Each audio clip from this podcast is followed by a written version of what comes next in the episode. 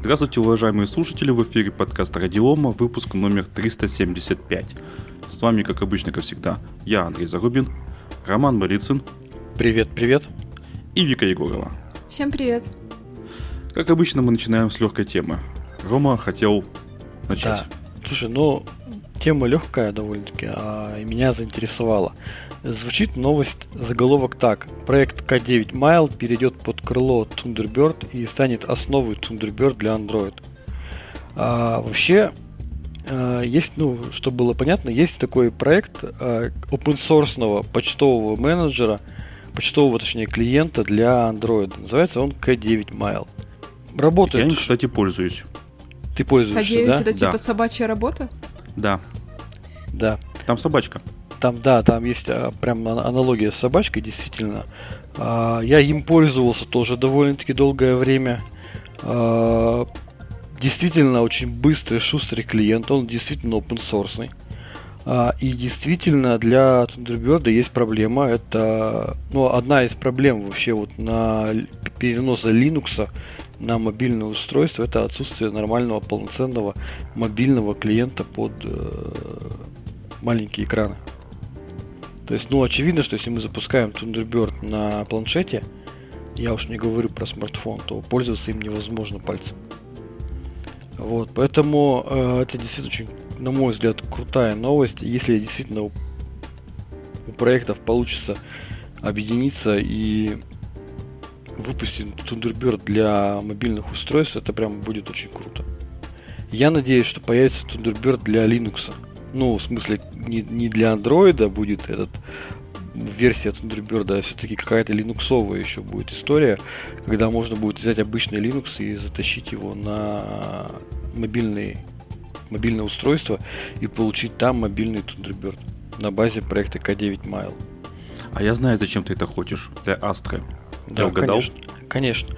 Ну, потому что, очевидно, а, когда мы перетаскиваем Linux, а, любой Linux на смартфон, одним из первых требований это наличие мобильного клиента. Естественно, андроидные приложения здесь не подходят. А, И если действительно появится такая история для Thunderbird, а, ну это прям будет огонь. На мой взгляд, это одна из э, важных причин, э, стоп-факторов, которые мешают переходу э, или запуску, точнее использованию Linux полноценного, стандартного на мобильных устройствах. Пользоваться все время, можно, конечно, пользоваться веб-решениями, но, короче говоря, какой-то мобильный клиент бы хотелось получить. Да, можно. Там Вивальди, по-моему, выпустил мобильный почтовый клиент, если я правильно помню. Мгм, мгм. Ну, к Thunderbird, кстати, у меня есть претензия очень большая. Отвратительно работать с э, календарями. Это какой-то ужас. Ну, деле. ну да, да, есть там сложности определенные. Вот. Слушайте, а знаете какой-нибудь нормальный э, календарь для Linux? Ну, я пользуюсь, ну, только этим, который Тундербердовский. И все остальные, которые я пользуюсь, это веб, веб-календари. То есть ничего нормального у нас нет. а Вика что, Google морщит, календари э, не работают? Да, Вика морщит лоб, она не понимает, в чем вообще проблема, у нее Mac. А что с Google календарями не так? Хочется все-таки какое-то десктопное приложение. А, И, в принципе, э, он работает через Thunderbird, да, этот э, календарик, но плоховато. То есть, например, я если переношу мышкой э, одно, ну, какое-нибудь событие просто в другой день, то мне нужно будет об- обновить сам весь э, календарь, ну, то есть потыкать чего куда-нибудь на другую, допустим, линею, чтобы это отобразилось, иначе оно не отображается. Мгм. Можешь себе представить, Вика? это, да, это ужасно. Это Согласен. какой-то 2007 просто. Около того, да. Да, ну давайте А вернемся мы к так теме. живем. Да, давайте вернемся к теме. Как получилось так, что дошли до такого а, разработчики из Thunderbird K9 Mile? Оказывается, лидер, основной разработчик проекта K9 Mile теперь работает в компании Mozilla, видимо, Mozilla Technologies Corporation, которая курирует разработку Thunderbird и продолжит работу над кодом K9 Mile в режиме полного рабочего дня. То есть, по сути, э, основного разработчика проекта K9 Mile трудоустроили в Mozilla Corporation, и теперь они будут работать, он будет работать над обоими продуктами. Ну, осталось надеяться, что сама Mozilla э, не загнется, а то у нее финансовые проблемы и денег. Ну, я думаю, вот деньги Гугла. Как раз они пытаются выйти на новые рынки за счет вот э, такой разработки. А как? Это же бесплатно будет или платно, или за деньги? Ну, слушай, я не знаю, но, возможно, э, появятся инвесторы, возможно, кто-то хочет проинвестировать, что-то еще каким-то образом монетизацию придумают. Ну да, тогда поживем увидим. То есть, видимо, как-то они хотят этого заработать денежек. Может быть, действительно будет какая-то подписка. И давайте сразу тогда перейдем к новости о подписках. Раз уж мы пошли так хорошо. Павел Дуров 10 июня этого года представил подписку на Telegram Premium. А, я не буду все зачитывать. Самое главное, что там не э, отменят, ну как, уберут рекламу, то есть за, за денежку, как, собственно, раньше объявлялось, но они так до этого не дошли. То есть э, говорить говорили, а вот пока что не было. Теперь, видимо, наконец-то все-таки будет. А, дальше увеличение лимитов. Можно создать будет 20 папок, а в каждую добавить 200 каналов. Ну, наверное, кому-то надо, допустим. У меня меньше 10, по-моему, папок. А у вас много? У меня 3. Ну, у меня папок много мне не нужно, мне 10 папок у меня максимум, что, что мне надо. Ну вот. В целом, среднему человеку, значит, хватает. Дальше меня несколько удивило. Загрузку 4 гигабайта вместо 2 гигабайт. Что-то как-то не впечатлило. Ну, то есть, какая принципиальная разница? Я не понял. Никакой. Ну, я вам поясню. Дело в том, что есть уже телеграм-каналы, которые выкладывают э, видео, ну, видеофайлы там полтора там часа. И, и там иногда, конечно, 2, им 2 гигабайтов бывает не хватает. То есть, ну, обычный фильм там в хорошем качестве вполне может там на 4 гигабайта вытянуть. То есть это, ну, для такой, такого, мне кажется, специализированного применения. Для ну, поддержания да, это... пиратства, да? Да, но это специфическая штука, действительно. Я таким не увлекаюсь. А, дальше приоритетная быстрая выгрузка файлов из мессенджера. Ну, допустим, наверное, для тех же самых людей. Я так подозреваю. Кто смотрит видео. Расшифровка аудиосообщений. А вот это интересная штука. Потому а что... это и так есть, есть же куча ботов уже, которые это делают. Да, Очень да, качественно. Да, то, то есть, э, а это будет вот как Встроенная коробки идти. функция, типа как ВКонтакте. Да. Не, ну на самом деле не все же знают про расшифровку аудиосообщений. То, что есть боты, я только что от, вас узнал. Ну, потому Теперь что мне ты это не знаешь. очень сильно надо. Теперь буду знать. А, и возможность поставить видео-аватар и получить доступ к разным премиум стикерам и реакциям. Ну, мне, наверное, не надо. А я, кстати, недавно видела у кого-то видео аватар. Это уже подписка, что ли? Или это просто было до подписки? Не знаю. Я, я увидела, очень удивилась, что там видео, это было так странно. И зачем это? Да. Ну вот смотрите, то есть из того, что, я перечислил, мне, наверное, разве что, может быть, нужно отключение рекламы. Но она мне особо не мешает, поэтому я бы не стал платить. А оплата стоит 5 баксов в месяц. Ну, для России, может быть, там какая-то другая цена будет, но тем не менее. А зачем людям, вам которые надо? смотрят видео, платить 5 баксов в месяц за вы- выгрузку приоритетную, если можно просто оплатить подписку на что-нибудь, на какой-нибудь сервис с кино? Сервисы с кино, оно такая штука, когда не, не все кино, ну, можно там посмотреть, мягко говоря. М. И иногда, знаешь, вот, допустим, есть какой-нибудь сериальчик, да, а, и из шести сезонов, допустим, доступно только четыре. За ну, деньги. потому что их еще не перевели, наверное, официалы. Или ты имеешь в виду, что просто не выкупили сезон? Скорее всего, просто не выкупили. Интересно. Такое бывает в кинопоиске, допустим. И У меня в Винке. кинопоиске была проблема с медиатекой, что очень много сериалов входит в медиатеку. Пришлось купить подписку. Да, а я все-таки не стал, пожадничал. Так, мы, как обычно, отвлеклись. Ну к чего? Покупать кто-нибудь будет? Ну, смотри, я посмотрел, ну, для меня, видишь, у всех свои, как бы, потребности, да, у всех своя, как бы, э, нужда разная. Кому-то там файлы нужны больше. Мне вот, например, вот для меня к- ключевая фича, которую они предлагают, это закрепление каналов. То есть количество избранных каналов, которые ты можешь закрепить, а, с 5 до 10. Вот, то есть у меня... Ну, допустим. У меня 5 каналов закреплено. 5, 5 диалогов, точнее, закреплено. Они для меня важны, но мне не хватает. Потому что у меня, я подписан на огромное количество чатов, групп, там, каналов, что угодно. Это просто, они просто мелькают очень быстро и сложно бывает иногда попасть в нужный. Так а, можно же сделать папку с важными и просто будешь видеть там... Да, да внезапно. Да, есть, у меня и папок уже этих море, но все равно мне не хватает закрепленных каналов. Я вот просто ради этой фичи, в принципе, готов деньги заплатить. Потому что меня это прямо... Меня бомбит от того, что я не могу закрепить более пяти каналов, более пяти диалогов. Все остальное, ну, может быть, мне еще интересна быстрая выгрузка. Потому что медиафайлы там я разные смотрю все равно. А, мне иногда хочется, чтобы побыстрее качалось. Вот. А все остальное, например, мне вообще не интересно. Там ни премиальные стикеры, ни уникальные реакции, там, да, ни вовлечение рекламы, ни уж тем более голосовые сообщения это не волнует абсолютно. Вот. Ну, то есть говорю, у каждого свои потребности. Вот у меня нужно, чтобы количество избранных диалогов было повыше и по быстрая выгрузка файлов. Меня это интересует. Все остальное как бы пофигу.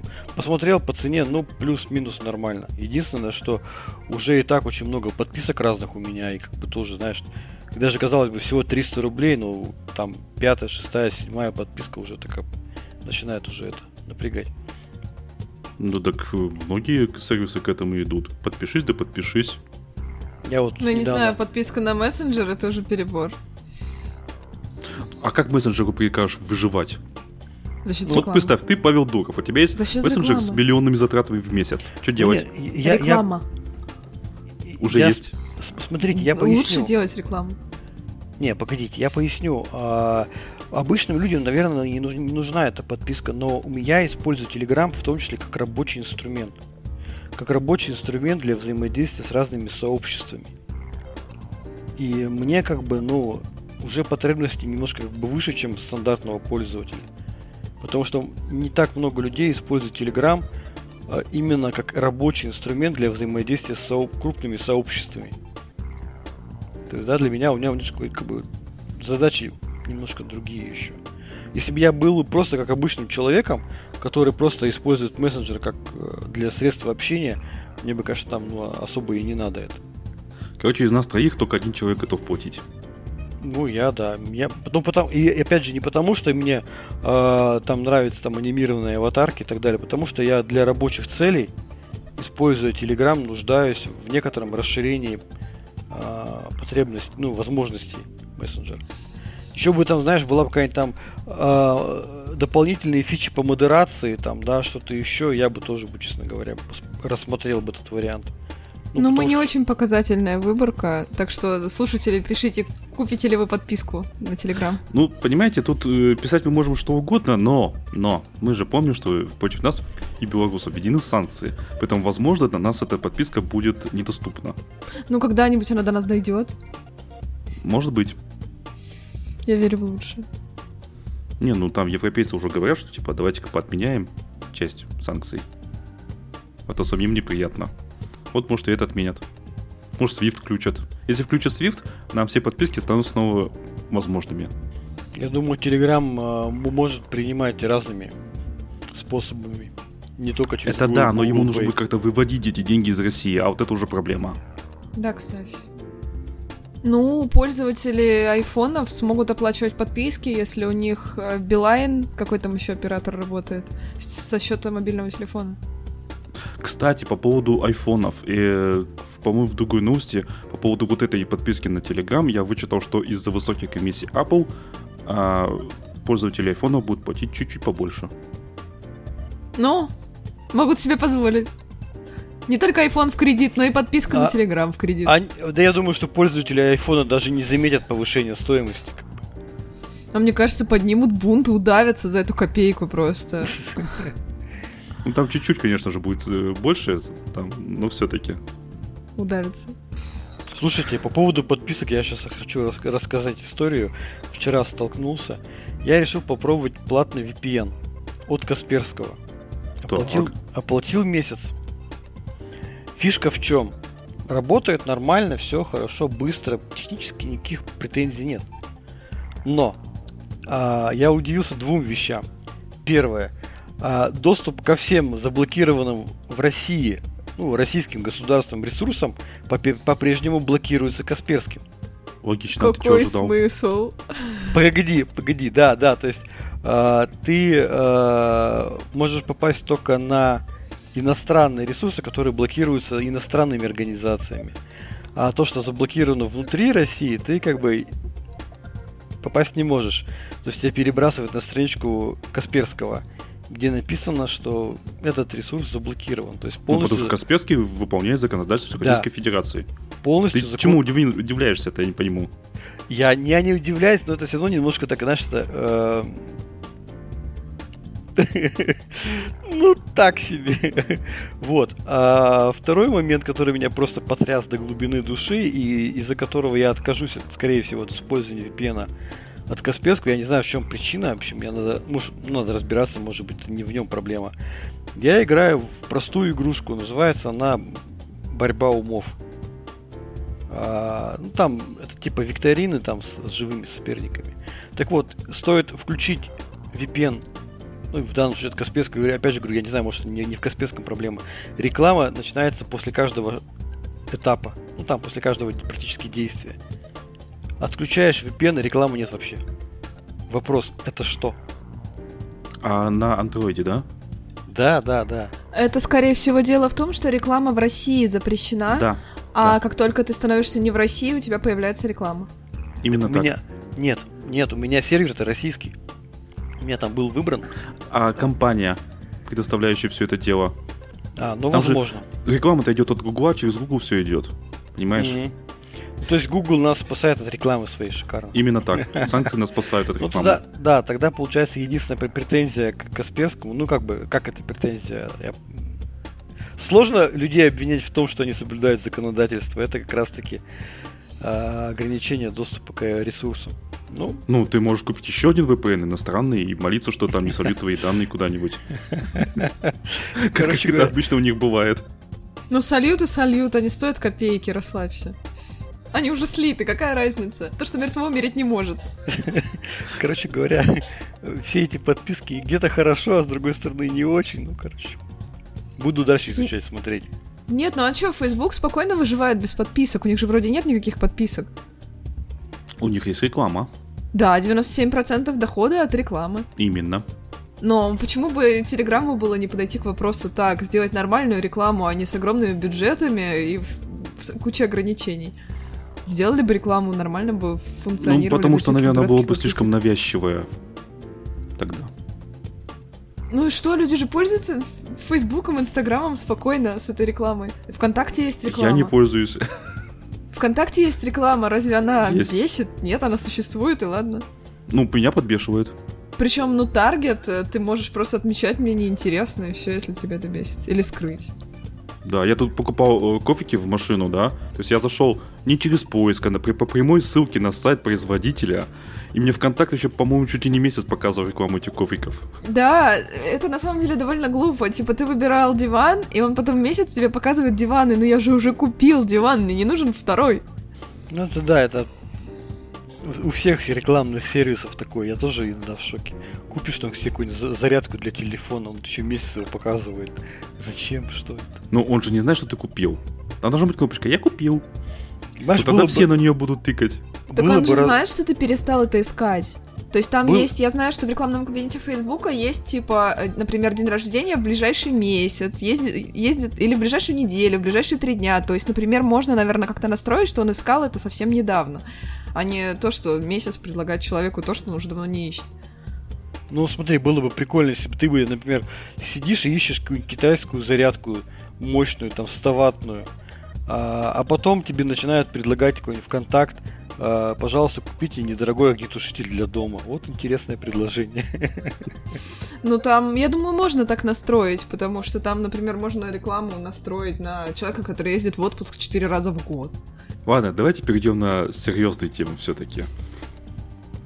Про да. Байкал.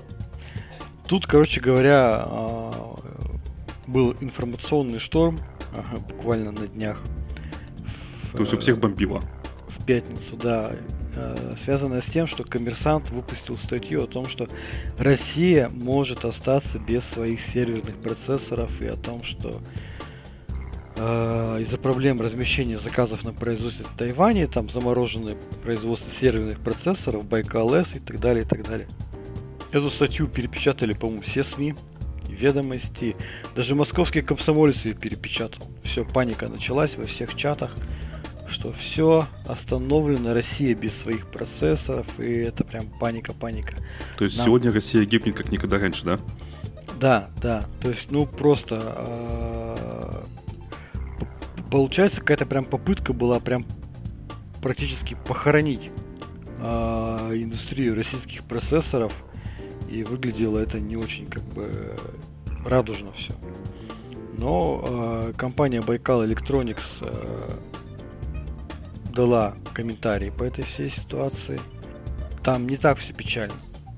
Сейчас э, генеральный директор компании Baikal, Baikal Electronics Евдокимов Андрей э, сообщил о том, что сейчас все силы брошены на решение вопроса организации производства. И компания рассматривает э, варианты переезда на другую фабрику, как за рубежом, так и внутри страны.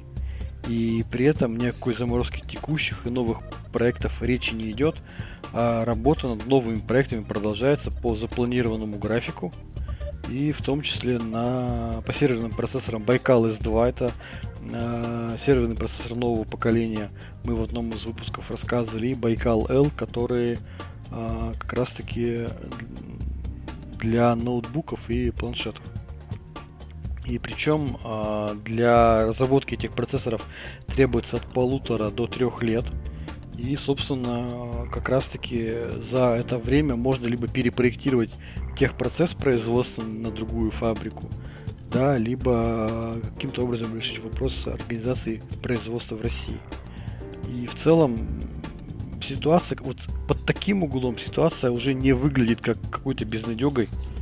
Она не выглядит как полным провалом, там, да, остановкой производства и так далее. Да, есть проблемы, да, есть сложности, но эти сложности понятно, как решать, они решаются, и здесь более-менее все хорошо. Вот. И параллельно с этим, ну, тоже вышли несколько новостей про Байкал.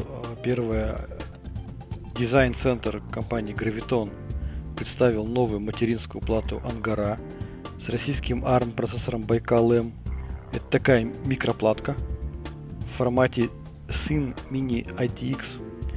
А, и да, она комплектуется процессором Baikal M. Плата новая, красивенькая, на вот, скриншотах можно на фотографиях посмотреть. Там нарисованы линии прямо, прямоугольные, ну, как сетка и где процессоры, они так уменьшаются, как будто как под действием гравитации. Выглядит на самом деле очень дизайнерски, мне кажется, очень красиво. А, это оптическая иллюзия, да? Да, да, оптическая иллюзия. Ну, ты вот, если можешь по ссылке зайти, посмотреть. Да, я уже смотрю. Да, да, и как, ну, как гравитация. На, на мой взгляд, это очень красиво обыгран э, бренд компании Graviton и там гравитация там. То есть, ну, прикольно. И второе, это на отечественных процессорах Байкал продемонстрировали работу постквантовой криптографии. Да, это криптография, которая оптимизирована для работы, для, так скажем, защиты от попыток перебора да, на квантовых компьютерах. Квантово устойчивые алгоритмы. Иными словами, что бы хотелось сказать, что процессоров Байкал вполне себе хорошая перспектива ничего не заморожено, все двигается вперед. А, сложности есть, но понятно, как их решать, и коллеги, я думаю, с этим спокойно справятся. Вот. Так что хотелось бы просто, ну, я просто немножко, как бы, поскольку в курсе всей этой истории, хотелось как бы народ немножко успокоить, что не так все плохо. Вот. И... То есть все будет хорошо, ты узнавал? Да, все будет хорошо, я узнавал. Ну, реально, э, говорить о том, что прям все пропало у нас в России, ну, тут ну, какое основание говорить, что у нас все пропало? Никаких. Потому что технологии плюс-минус понятно, как производить процессоры, да, то есть вполне себе возможно, либо мы перейдем, ну, я имею в виду, Россия перейдет на производство на другой фабрике где-то в Китае, а либо э, производство внутри в России. Я думаю, что все слышали об истории, что в Зеленограде э, ведется работа по переезду э, китайских разработчиков да, из китайской фабрики на территорию России. То есть, ну, такие варианты тоже возможны.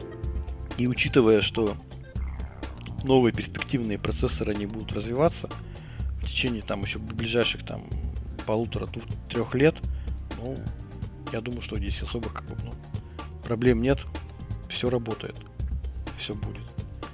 И, честно говоря, нас просто вот это вот как бы попытка СМИ а, сразу быстрее жареную новость выхватить там, да, и всем ее вот так вот разнести, ну, потому что эти все страхи, они легко продаются, и люди сразу, ну, кликбейтные заголовки абсолютно. Россия осталась без российских процессоров. Ну, все сразу перепостят, все сразу ткнут. А реальность, как всегда, где-то, знаешь, где-то посередине находится. Ну, есть и альтернатива, как, как оказывается. Значит, э, на отраслевой конференции CNews Forum Кейсы 2022 было мы узнали, что власти крупно поддержат деньгами российских разработчиков процессоров на риск 5. Андрей, у меня к тебе вопрос. Вот. А? а ты как считаешь, в какой перспективе, в течение каких лет, и может Вика, это может ты скажешь, мнение, в течение скольких лет э, процессоры RISC-V станут основными на рынке? Прогноз. Сейчас, по-моему, где-то по нулям, да, я так понимаю, около того. Ну, от пяти лет. Вика, ты какие у тебя прогнозы? У меня Сколько даже лет предположений нет. Вот. А я просто поясню, почему нет предположений. Потому что это реально как бы, ну, непростая тема. Я напомню, что ARM процессорам потребовались, потребовалось там, ну точно порядка 10-15 лет, чтобы выйти на тот уровень, да, на котором они сейчас находятся. И я просто помню, как в 2015 году там одна из российских компаний ходила, показывала армовые сервера такие узенькие и говорила, вот-вот, давайте, никто не шел, никто не покупал вообще, они, у них провалился бизнес. Это 2015 год, хотя ребята прямо, ну, сильную рекламную кампанию устроили. А что повлияло на развитие армовых процессоров в мире? Это подключение крупнейших корпораций. Это когда Apple перешел на ARM. Это когда Microsoft сделала винду под ARM. Это когда Huawei выпустил полноценные промышленные сервера Тайшань под ARM. То есть, когда индустрия была готова, и когда крупнейшие игроки Google, Microsoft, Apple, Huawei начали делать экосистему решения на этих процессорах. И только в этом случае, только тогда армовые процессоры начали как бы вот получиться бум. То есть когда вот вся индустрия пошла в эту историю. По RISC-V до такого уровня прямо, ну, очень далеко. Мой прогноз это минимум 10 лет. А то и 15. Ну, потому что, когда появится винда, macOS, э, там все остальное под RISC-V, это как бы, ну, долгая история. Ну, можно же не винда и macOS, а Linux. Можно, но людям нравится винда, людям нравится macOS, людям нравится эта экосистема решений.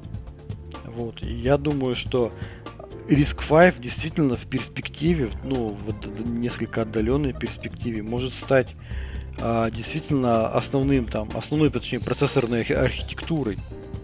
Ну, не забываем, как развивался ARM.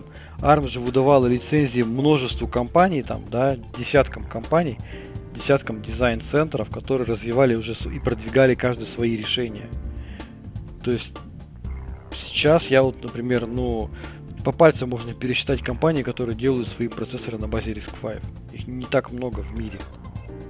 И у них особых заработков-то нет. Это понятно, но мы, у нас-то есть ли выход? Нам, по-моему, запретили использовать лицензию дальше. А смотри, э, я да расскажу. Вот, вот те лицензии, которые уже выданы, они, они можно, действуют, да. да. А дальше? Но, подожди, дай скажу. Но взаимодействие с компанией ARM сейчас пока приостановлено. То есть ты можешь сам проектировать, но если ты задаешь вопросы, на тебе на них не отвечают. И да, и выдача новых лицензий под вопросом. Но, слава богу, вот тот же Байкал Electronics сумел, успел выкупить там лицензии на два типа процессоров. Вот как раз S, S2 и L. Так что там они это разрабатывают. Но в целом, да, есть риски. есть риски того, что вообще непонятно, что будет происходить с ARM. А, потому что сейчас уже там, после первой неудачной попытки выкупить э, компании Nvidia, сейчас уже начались истории, разговоры о том, что несколько компаний в складчину хотят купить, там в числе которых Qualcomm. То есть вопрос это есть. И правильно сейчас вкладываются в Risk 5. Но надо тоже быть реалистами, понимать, что мы можем сколько угодно в них вкладываться, а, но эта история может выстрелить там через 5, 10, 15 лет только. У нас в стране три крупные компании, которые разрабатывают IP-блоки и процессоры RISC-V. Это CloudBeer, а, это с головы вылетело еще две компании крупные.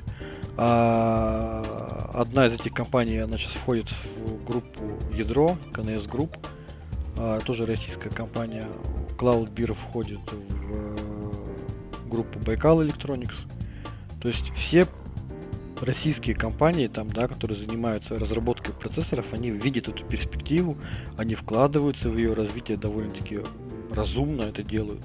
Но мне кажется, в ближайшие там 5-10 лет это будет Intel и ARM. Ну, все равно, как бы, должна быть какая-то альтернатива на всякий пожарный случай, если Обязательно. Он будет. Обязательно должна быть. Я, я же не про это говорю. Я говорю, что все действия правильны и нужно в риск 5 вкладываться, но надо понимать, что эти процессоры не станут э, мейнстримом до тех пор, пока мировая индустрия на это не перейдет. Только об этом.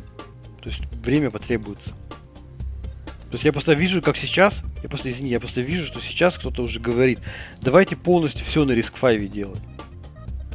Давайте все бросим и все, все уйдем на риск 5 прямо здесь и сейчас. И операционки запулим на риск 5, и, и, все будет хорошо. Но даже если мы сейчас выпустим процессор риск 5, который будет там работать не очень быстро, запилим на него операционку, а дальше-то что? Средства разработки под э, риск 5, э, приложения под риск 5, где их брать? Это заново вложение на переразработку. Ну ладно, посмотрим, что будет через, допустим, 5 лет. Да. Ну, для этого должно быть как через 5 лет должны появиться дизайн-центры, которые смогут выстроить бизнес-модель по продаже процессоров RISC-V. Потом, когда эти бизнес-модели взлетят, когда они заработают достаточно денег на массовое производство, да, они начнут наполнять, заполнять рынок, убеждать разработчиков разных приложений переписывать приложение под RISC-V. И вот после этого, когда уже дизайн-центры, так скажем, войдут в силу, у них будет свой рынок, этот рынок будет там заполнен RISC-V процессорами, дешевыми, более дешевыми, энергоэффективными, там, да, то есть всем лучше, чем ARM, тогда уже крупники начнут переделывать свой софт. Это при условии, что они еще будут более дешевыми и энергоэффективными, что не факт. Да, вот я ну, вообще сейчас пока не понимаю, зачем всем людям это делать. Ну, просто потому, что это открытая архитектура. А, лицензии не надо покупать. Не надо там не от, отчитываться и так далее. Да, но мы знаем, что сейчас до сих пор даже полностью система команд рискфайловская архитектура, насколько я вот помню, за последнее время не очень-то согласованная. То есть там, например, до сих пор идет обсуждение системы команд для системы виртуализации. Ну, для аппаратной Но... виртуализации. Это куча времени, денег, ресурсов переходить зачем? Да, я поэтому и говорю, что в ближайшие пять лет я сильно сомневаюсь, что массово все будут переходить. Потому что сейчас и так все вложились в ARM, да, инвестировали в эту историю. Нужно эти деньги отбить, их нужно окупить. Да, и потом в перспективе там, может быть, там, э, если люди увидят действительно перспективность риск 5 архитектуры, технологическую, экономическую, там, какую угодно, экосистемную, там, да, вот будут думать о том, как бы в будущем инвестировать в 5 решение. Вот, но, конечно, нам иметь альтернативу было бы неплохо. Альтернатива всегда неплохо. Можно вопрос я задам? Давай. Вам, мои дорогие соведущие. Почему не вкладывают, почему бы там, допустим, э, Минцифры не говорит о том, что ну все, теперь мы будем крупно вкладываться в архитектуру E2K и поддерживать процессоры Эльбрус, наша собственная архитектура. Это риторический вопрос. Кстати, да. У нас же есть своя российская архитектура, которая прям вообще российская-российская. А почему, кстати? А почему? Это риторический вопрос, я не хочу на него отвечать. А ответ вообще есть, ты просто его скрываешь? Я могу только предполагать. Ну, это вот, а наш, я лучше такой открытый вопрос задам нашим слушателям. Почему? Давайте дальше переходить. У нас есть странная новость э, под названием «Пермский суд собрался закупать ПК с Windows 7 для работы с ГАЗ, правосудия из-за несовместимости с российским ПО». Сразу возникает вопрос, как они собираются покупать Windows 7? То есть вообще непонятно. Это невозможно сейчас сделать. А у меня возникает вопрос, им это вообще можно? Соответственно, нельзя. Нет, даже что- если бы можно было покупать Windows 7, можно ли это делать э, судам и прочим всяким Ну, госструктурам? Смотрите, Вообще нельзя. Ну, если А, очень надо. да, я поясню. Есть такая государственная автоматизированная система правосудия. Она состоит из кучи блоков. Там Вот ты, около- наверное, с ней работал, да? Я не, с ней напрямую не работал, но я был вынужден там разбираться, как она устроена. А она состоит там из там, порядка 20 подблоков. Типа там мировой суд, там исполнительное производство, ну, то есть куча-куча ра- разных там подсистем. А Она стоит на всех федеральных э, ресурсах, которые связаны с судом, то есть Верховный суд пользуется там, да, областные суды общей юрисдикции, районные суды, мировые суды. Все это завязано в одну инфраструктуру. Они пользуются одним блоком а, программных решений. Это история, ну это как бы это, это информационная или здесь написано автоматизированная система, то есть набор просто программных компонентов, была разработана довольно-таки давно. А, и если смотреть э, документацию на газ правосудия, там действительно прямо указано в самой как бы ну эксплуатационной документации, что для того, чтобы она работала, обязательно установка Microsoft Windows XP Professional, XP Professional, да, на, секундочку, Oracle клиент, Microsoft Office 2003 Professional Rus, Dr. Web Enterprise Suite и э, решение IVK Jupyter 5.0. Ну, компании. потому что эта штука создавалась в промежуток от 2002 года до 2006 года. Тогда Да. еще даже Windows 7 не было. Да, и она особо там модернизацию-то не проходила, потому что это было просто ну, глобальное вложение контрактных денег там, да, в развитие вот такой вот единой унифицированной среды э, р- работы с судебными документами.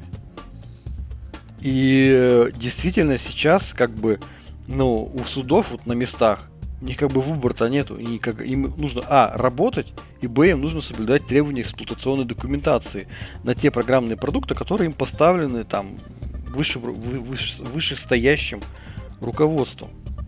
Мне вот в этой ситуации непонятно одно. А, а почему э, или когда будут вкладываться деньги, или еще почему сейчас не вкладываются деньги в переработку газ правосудия? Для того, чтобы она работала на отечественных операционных системах.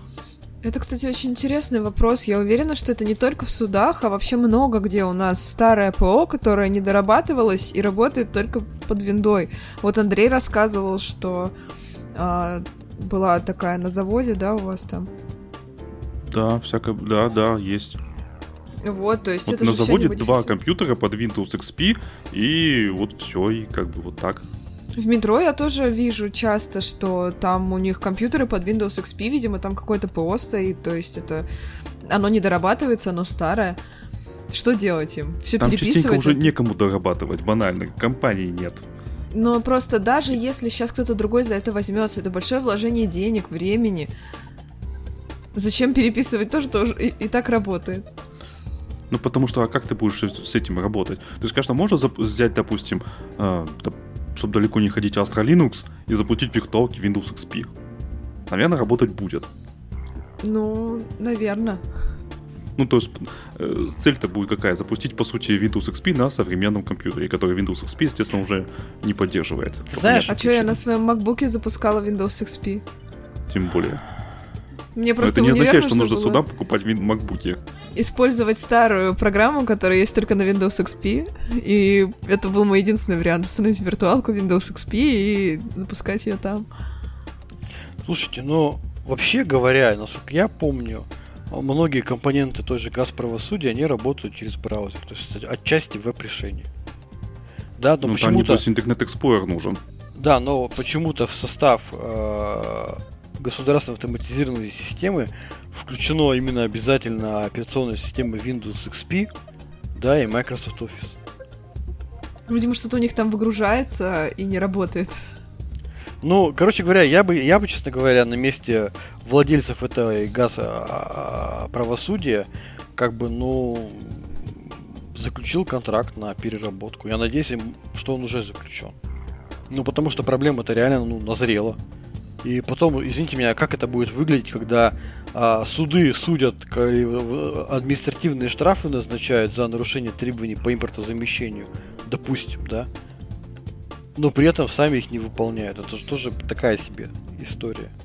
Ну, с импортозамещением тоже такой вопрос. Э, куча денег на переписывание ПО нужна. Это никого не волнует, конечно же. Не, ну деньги-то можно выделить. Тут, видимо, никто даже не заморачивается с тем, чтобы как бы начать это дело. Слушай, ну по газ правосудия я знаю, разговоры идут давно уже, по-моему, больше года. точно больше года. То есть здесь-то Пермский суд, он просто... Год как бы, это... Ну... Ты же, год это только для того, чтобы посудить, надо ли не надо переходить. Ну, просто, может быть, я не так в курсе, да, то есть я-то вижу просто как некие там всплески там, да, до меня долетают. Может быть, там действительно проблема давно признана, существующие, уже деньги выделены, может, уже люди все переписывают. Просто я об этом пока не знаю. Ну, ее нужно переписывать с нуля по современной реалии. Ну, с нуля веб-технологии в полный рост должны быть выстроены. Да. Переход. И причем там... так, чтобы э, выгрузка данных из старой системы была возможна в новую, естественно. Ну, смотри, там вот видно, компьютеры должны э, использовать Oracle клиент, да, то есть понятно, что вся, все базы обрабатываются на оракловых базах. Mm-hmm. То есть, да, им нужно решить технологический проект, вопрос, проект миграции Конечно. судебных, всех, всей судебных баз там, да, с Oracle там на Postgre, допустим. То есть это и серверная группировка должна быть переработана полностью. Это должна быть переработана история с офисными документами интеграции офисных пакетов в их систему электронного документа оборота. Потому что когда он а, получает какой-то там даже в седе в своем документ, он должен нажать кнопочку, этот документ должен выгрузиться в, допустим, в LibreOffice, либо в мой офис, либо в R7 офис. Когда он помещает документ проработанный там в LibreOffice в моем офисе, там, да, он должен иметь кнопочку, нажать, чтобы она подписалась электронной подписью. То есть должна быть интеграция офисных пакетов произведена. То есть, ну, работы много, я понимаю. Но, безусловно, ее надо делать, иначе все это выглядит как-то не очень. Возможно, у них там какая-то работа написано. с Excel, и поэтому LibreOffice Calc, он все-таки порезанный сильный Excel. Слушай, я не знаю. Там, ну, возможно, да. Ну, когда там статистические отчеты они делают, да, они пользуются Excel. Поэтому, Но... наверное, все придется переписывать с нуля. Ну, макросы ты имеешь в виду? Ну, вообще все, типа, а, обработка в Excel, она отличается. Когда мы готовы, готовим файл для Excel, он э, в LibreOffice может воз... выглядеть совершенно иначе. Ну, там я знаю точно, что используется классическая сортировка ячеек по цвету. То есть там mm-hmm. чем меньше процентов, там тем цвет там это меняется. Условное LibreOffice... типа. Да, да, да. это есть. Я использовал. Это Слушай... есть в LibreOffice, сто процентов. Я видела. Mm-hmm собственными глазами. Но, тем не менее, никто же не будет отрицать, что его функционал гораздо меньше, чем у Excel. Безусловно. Так что придется все переделывать. Естественно, все это придется писать с нуля. Да. Вот прямо совсем с нуля. Да. На питончике. Слушай, ну а Просто кстати, да. Сидят и ждут два часа, пока все прогрузится. Ну что ты так плохо о питончике-то думаешь? Слушай, ну вот у меня коллега, он ведет э, курс а, по разработке макросов для LibreOffice, э, LibreOffice на питоне. Боже, такие и, курсы есть. Да, и прямо ты знаешь, прямо норм, людям нравится. Кто вот маломальски знает питон и говорит, о, оказалось так просто все. И там можно как раз таки э, достаточно интересные вещи делать, когда ты пишешь набор скриптов на питоне, а, и, допустим, у тебя питон сам разворачивает какой-нибудь свой мини веб-сервер, а, там тоже не, такое, не такая сложная история. И все начинается обрабатываться уже в, в какой-то некой клиент-серверной инфраструктуре, когда LibreOffice куда-то данные посылает, отправляет, там в какую-то СУБДшку складывает. Ну, то есть, у тебя еще в браузер появляется целый это, как портальчик такой небольшой. Ну, это целая инфраструктура, блин. Конечно, но это, зато, это позволяет использовать один язык программирования и прямо и встраивать объекты в документ LibreOffice и выгружать их там, да, и в базу данных, и на страничке отображать. Просто я видел, как это работает, это прикольно. То есть, То подожди, это не только затраты на разработку, но еще и затраты на обучение людей, которые будут это разрабатывать. Слушай, ну питанистов и так много, ты чё? Да, но их же нужно обучить э, писать макросы для либры. Ну, небольшая что, сами не научатся. Ну, нам сейчас кажется, что вот вполне... Там же есть LibreOffice Basic, да? Есть, да. Простые скрипты, простые макросы можно писать на LibreOffice Basic, особенно когда ты переносишь майкрософтовские скрипты в LibreOffice, ну, майкрософтовские макросы в LibreOffice, они даже частично совместимы, там, да, просто небольшие правки нужны. Но как только ты хочешь сделать что-то более гиб, какую-то более гибкую историю, то там действительно перспективнее брать питон и вообще огонь получается. Вообще надо как-то отстраняться от Excel. Думаю, что CSV файлы это отличная тема. Да, либо Flat XML. Flat XML, JSON-чики, там вся эта штука, это прямо норм. Ну, слушай, у нас нет другого выхода, как уходить от Excel. Потому что, точнее, Microsoft от нас ушел. Ну, ну да, сейчас не как то, бы... чтобы он ушел, его ушли. Сейчас же как, не, не получится сказать, что мы вот, а мы не можем перейти на российское, потому что дорого. Ну, просто потому что, как бы, а вариантов просто других нет. Ну да. И, кстати, Джен, Джен Псаки что сказал, что американские компании самостоятельно принимали решение об уходе. Да? Американское правительство не при делах. Давай, и, расскажи. И что вы думаете на этот счет? Я думаю, что она врет, но это такая официальная позиция. Я просто а. тоже думаю, что это как-то звучит не очень правдоподобно. Неважно, такая официальная позиция. Из всех источников, а их буквально обязали. Что? А, Андрей, расскажи, какие, мы, какие еще счастливые сообщения нам приходят из Госдепартамента США? Ой, да там много чего. Давайте не будем все-таки об этом. Ну, но мы все-таки будем об этом. Нет. И в конце новости тут вот написано, что представитель разработчика не восход. Уточним изданию, что как э, систему передали в эксплуатацию 10 лет назад, то больше предприятие не имеет информации о текущем статусе системы и ее совместимости. Ну, то есть намекает, что да, контракта передали, нет. Да, и больше никакой техподдержки, значит, не оказывалось. И все. Ну, заказная, есть, это заказная разработка. Конечно, там наверняка исходники уже утеряны. Это сто процентов.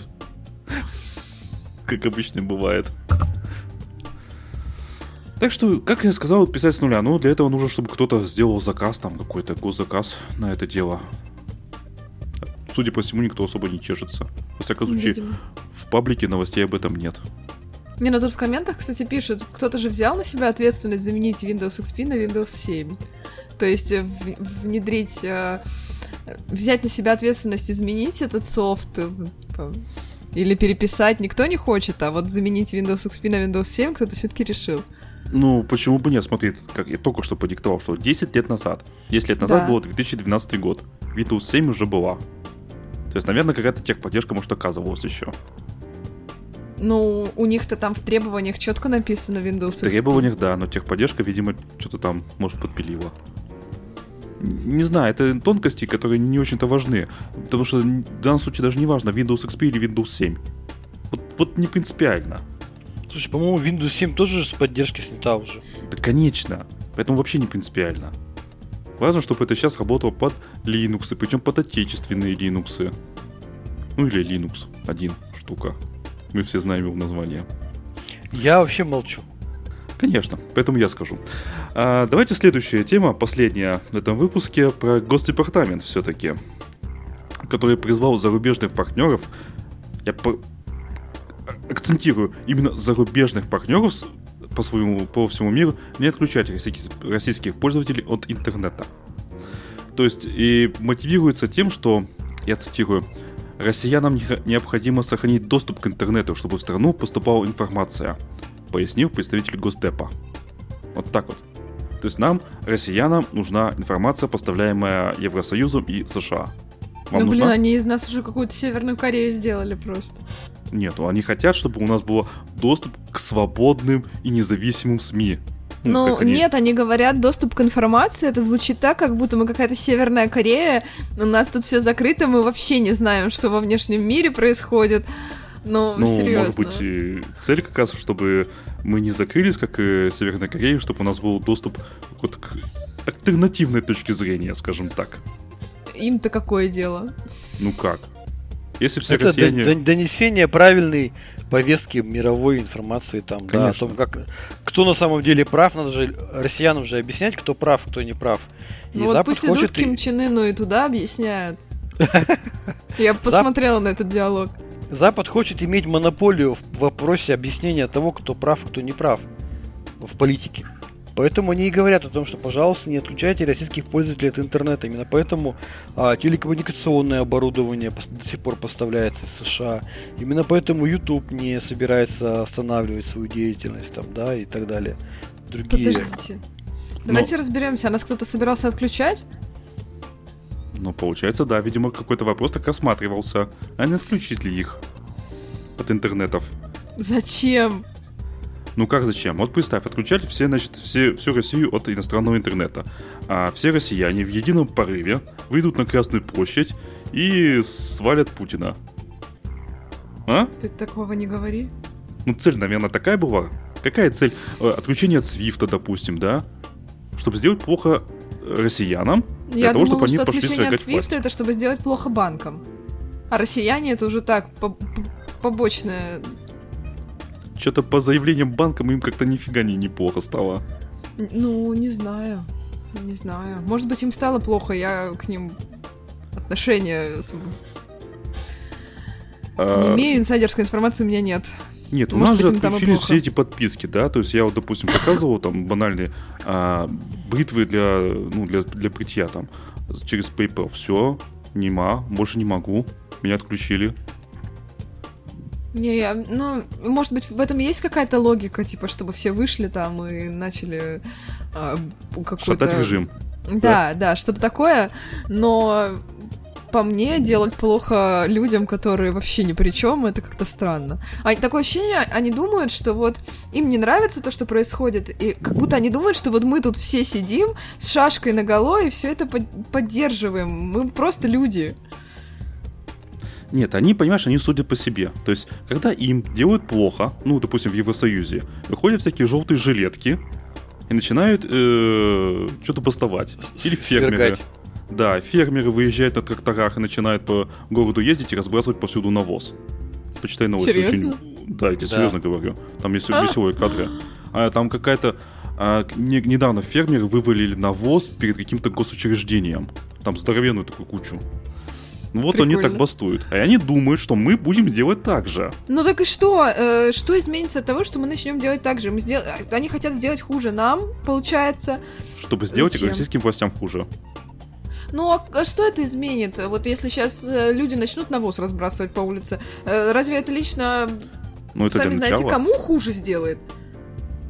А потом Собянин, там... что ли, расстроится, что я тут сейчас какашками все забросаю. Не, ну подожди, если сделать все совсем плохо россиянам, отключить все подписки, там, World of Warcraft отключить, вот как сейчас произошло, это самое, то, значит, они пойдут все в едином порыве свергать власть. Тут, наверное, ну, такая знаю, была идея. Мне кажется, что если я пойду какашки разбрасывать, то никто, кроме моей мамы, не расстроится. Ну, смотрите, россиянам необходимо сохранить доступ к интернету, чтобы в страну поступала правильная информация, пояснил представитель Госдепа. А, пообещали сделать все возможное, чтобы информационная среда в РФ не ограничивалась еще сильнее, а интернет продолжал оставаться свободным и открытым внутри страны.